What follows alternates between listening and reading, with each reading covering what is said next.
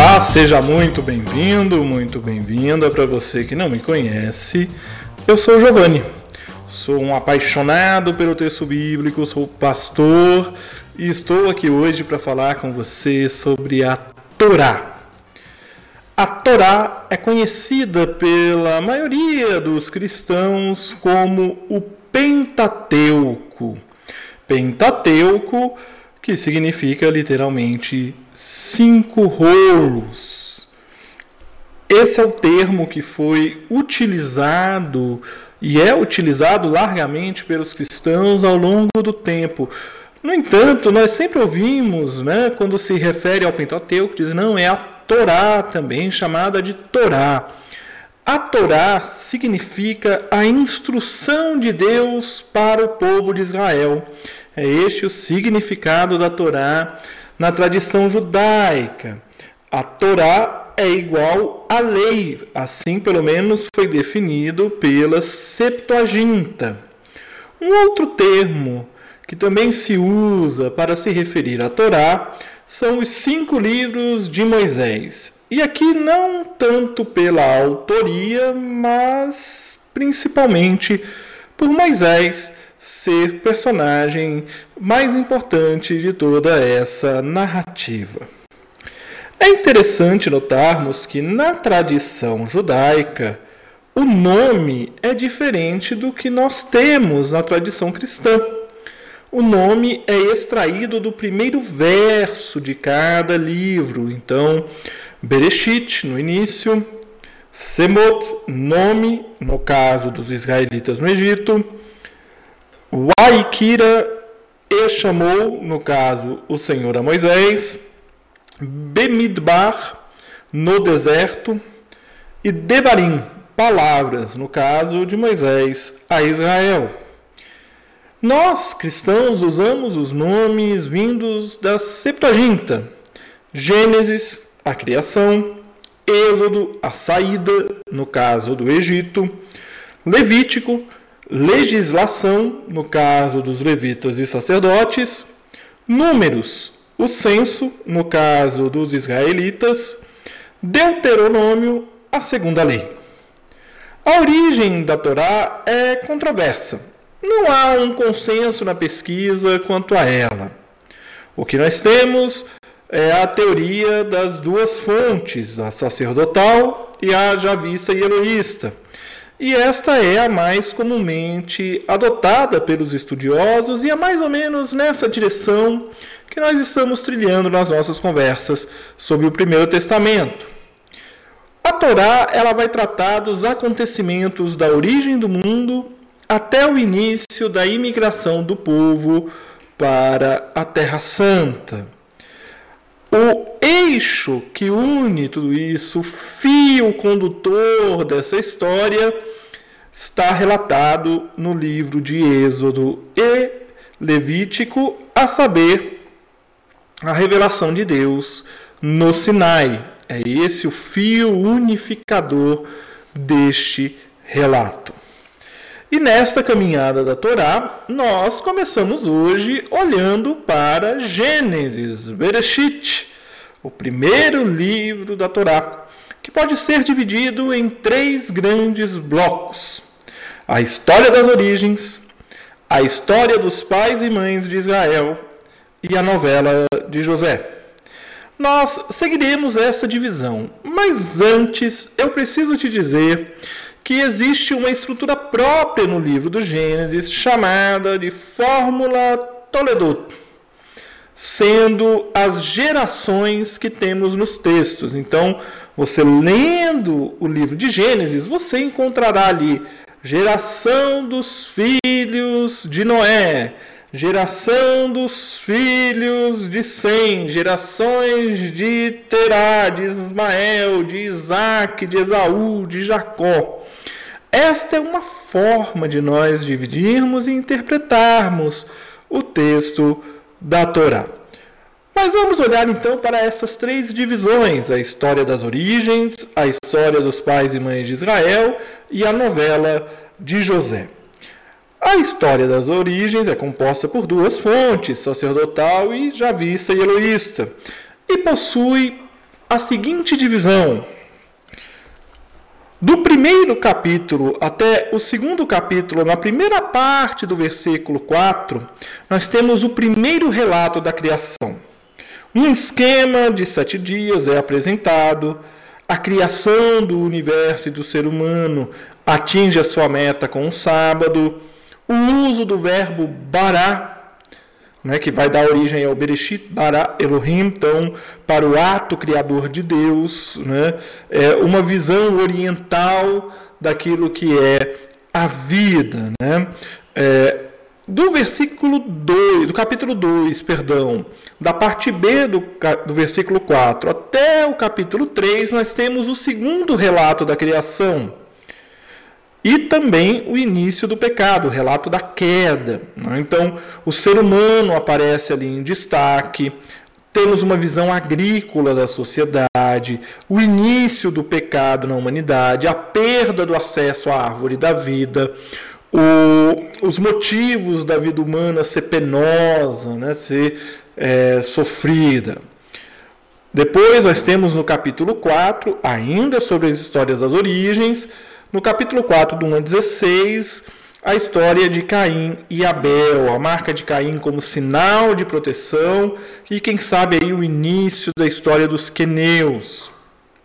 A partir do versículo 17 uh, de, do capítulo 4, nós vamos ter a genealogia de Caim e, em seguida, a genealogia de Adão até Noé. Né? E também o relato de Enoque, que não morre, mas é arrebatado. No capítulo 6, nós vamos ter ali a, um relato da queda dos filhos de Deus, o relato do dilúvio, a aliança com Noé, uh, os filhos de Noé no capítulo 9. No capítulo 10, nós vamos ter a tabela das nações, os descendentes dos filhos de Noé. Por fim, no capítulo 11, a Torre de Babel e a genealogia de Noé até Abrão, que é quando é feita a transição para a história dos pais e mães de Israel, tá bom? Então, os 11 primeiros, primeiros capítulos, história das origens. A partir do 12 capítulo, nós temos o início da história dos pais e mães de Israel. Então, além da fonte sacerdotal, nós temos agora a inserção da fonte javista e eloísta, principalmente a eloísta. Na narrativa, cada patriarca tem o seu local de culto. Há uma teoria que aponta que não havia uma ligação entre eles. Abraão, Isaac e Jacó não eram ligados. Mas a gente não. Mas eu estou falando dessa teoria para que você saiba dela, tá? mas ela existe, tá bom? É, isso teria sido costurado posteriormente e tal. Enfim, saiba que existe essa teoria, mas nós ficamos com a nossa interpretação tradicional de que Abraão, pai de Isaac, Isaac, pai de Jacó, tá? O termo patriarca, aliás, você ouviu que eu falei que é a história dos pais e mães de Israel, porque o termo patriarca não é da época deste texto. Né? Ele só foi utilizado pela primeira vez em quarto Macabeus, no quarto livro de Macabeus. E no Novo Testamento é utilizado em Atos 2, 29, onde Davi, inclusive, é considerado um patriarca. Há um elemento unificador das histórias de Abraão e Sara, Isaac e Rebeca e Jacó e Raquel, que é a repetição da bênção, que inclui a promessa da terra. A síntese de suas histórias está no fato de que a bênção de Deus se impõe contra todas as aparências e dificuldades. É por isso que algo se repete nessas três histórias. E que eu não sei se você já se atentou para isso, mas não é o primogênito que dá continuidade à herança. Veja só: Isaac, não Ismael. Ismael foi o primeiro filho de Abraão. Jacó e não Esaú, José e não Rubem. Percebam que, apesar das dificuldades da tradição e do contexto da cultura da época, o que se impõe é a bênção de Deus contra todas as aparências e dificuldades que possam existir. E como nós podemos olhar então para uma divisão destas histórias? Vamos olhar primeiro para a história de Abraão. Abraão tem a promessa feita a ele ali no capítulo 12, logo no início, né? A caminhada de Arã em Siquém. Depois nós temos Sarai em perigo ali nas mãos do faraó do Egito, ainda no capítulo 12. No capítulo 13, nós temos a história de Abraão e Ló e a divisão das terras e uma nova promessa feita a Abraão. A batalha de Abraão por Ló, no, no capítulo 14. Nós temos no capítulo 15 a aliança de Deus com Abraão. No capítulo 16, nós temos ali Sarai e Agar, e no nascimento do primogênito de Abraão, Ismael. No capítulo 17, nós temos a aliança de Deus com Abraão, que muda o seu nome de Abrão para Abraão e de Sarai para Sara. E temos a instituição do sinal desta aliança, a circuncisão. No capítulo 18, nós temos os três homens com Abraão em Manre. No capítulo 18 ainda, a intercessão de Abraão pelos habitantes de Sodoma, o capítulo 19, a conhecida história de Sodoma e Gomorra. No capítulo 20, a Sara, matriarca, em perigo nas mãos de Abimeleque de Gerar. No capítulo 21, o nascimento de Isaac. No capítulo 21, ainda, a expulsão de Agar. E, a, a, e principalmente aqui a promessa a Ismael e a salvação de Ismael. Né? É, no capítulo 21, ainda, o conflito em torno dos poços d'água. O capítulo 22, o conhecido episódio em que Isaac é amarrado e levado para o sacrifício. No capítulo 23, a morte de Sara. No capítulo 24, Rebeca é cortejada para ser a noiva de Isaac. E no capítulo 25, a morte de Abraão. É interessante notar que o relato da história de Abraão é um relato um tanto quanto longo. Já o de Isaac é bem mais curto, aliás, dos três é o mais curto.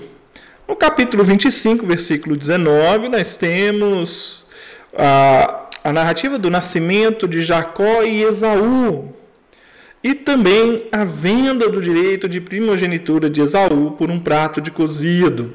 No capítulo 26, Isaac e Abimeleque de Gerar é, representam ali a ameaça né, a Rebeca e o, também o conflito em torno dos poços. E no capítulo lá no capítulo 35 nós vamos ter a morte de Isaac. Você percebe que as histórias se entrelaçam, né? Abraão, aí se entrelaça a história de Isaac e agora se entrelaça a história de Esaú e Jacó. Lá no capítulo 27 nós temos a, a bênção de Isaac uh, que é fraudada, se a gente pode dizer assim, né? É, que era para ser para Esaú, e quem a recebe é Isaac. No capítulo 27, nós ainda temos a proibição do matrimônio com mulheres cananeias. No capítulo 28, nós temos ali as mulheres de Esaú, o sonho de Jacó e a escada em Betel. No capítulo 29, o serviço de Jacó para obter Lia e depois Raquel.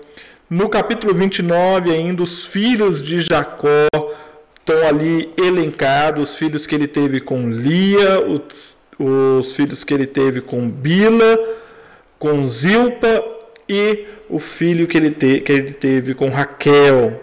O capítulo 30 vai narrar a riqueza de Jacó, vai falar também da separação de Jacó e Labão e como Jacó então enfim consegue ter Raquel consigo, uh, a volta dele uh, ali, a luta no, no Jaboque, a mudança do seu nome de Jacó para Israel, a reconciliação de Jacó com Esaú no capítulo 33, o massacre de Siquém para vingar a desonra cometida contra Diná, a ida de Jacó a Betel, o nascimento de Benjamim, a morte de Raquel, o sepultamento em Efratá, Belém, e os filhos de Jacó e os descendentes de Esaú.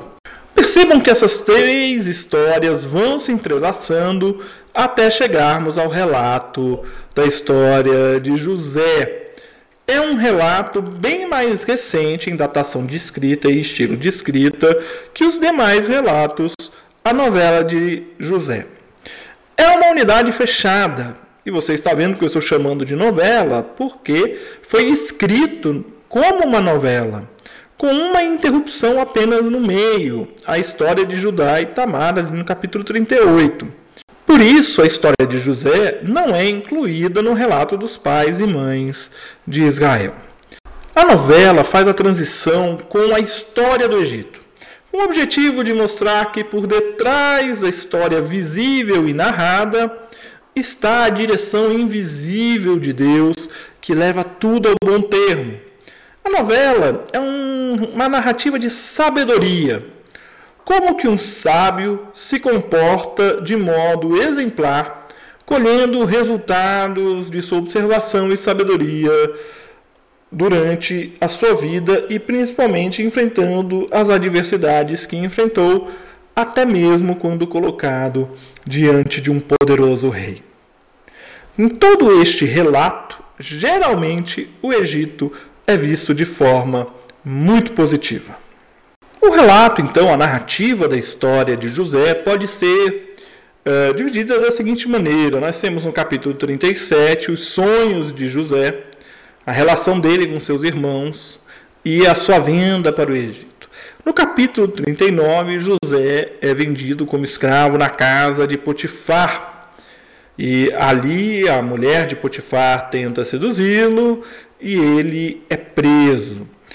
José então vai para a prisão ainda no capítulo 39 e capítulos 40 também, e ali nós temos o sonho do padeiro e do copeiro. No capítulo 41 vem o ponto de virada dessa história, quando José interpreta os sonhos do faraó, os sete anos de fartura, sete anos de escassez. José se torna então o grão vizir, o governador do faraó. Em 42, no capítulo 42, nós temos a fome em Canaã, a viagem dos irmãos de José ao Egito sem Benjamim. No capítulo 43, a segunda viagem ao Egito, agora com Benjamim, e José se dá a conhecer ali aos seus irmãos, se revela a eles. No capítulo 46, Jacó vai ao Egito. No capítulo 47, José está como administrador do Egito. Ainda no capítulo 47, Jacó pede para ser sepultado em Macpela. Jacó abençoa Efraim e Manassés. Jacó profere a sua bênção, os ditos tribais. No capítulo 49, a morte de Jacó e o traslado para Canaã. E no capítulo 50, a reconciliação entre os irmãos e a morte de José. Em linhas gerais, este é o livro do Gênesis, Bereshit. E eu desafio você e convido você a ler este livro e a compreender melhor este texto tão importante da Torá. Espero que ao término do conteúdo de hoje você se sinta despertado a conhecer melhor a palavra de Deus. Nós seguimos juntos, aprendendo com Jesus a leveza de viver. Você ouviu o podcast Café com Alecrim. Eu sou Giovanni Alecrim, pastor da Igreja Presbiteriana Independente do Brasil e um apaixonado pelo texto bíblico e eu convido você a conhecer melhor os meus conteúdos em giovannialecrim.com.br. Um grande abraço e seguimos juntos, aprendendo com Jesus a leveza de viver.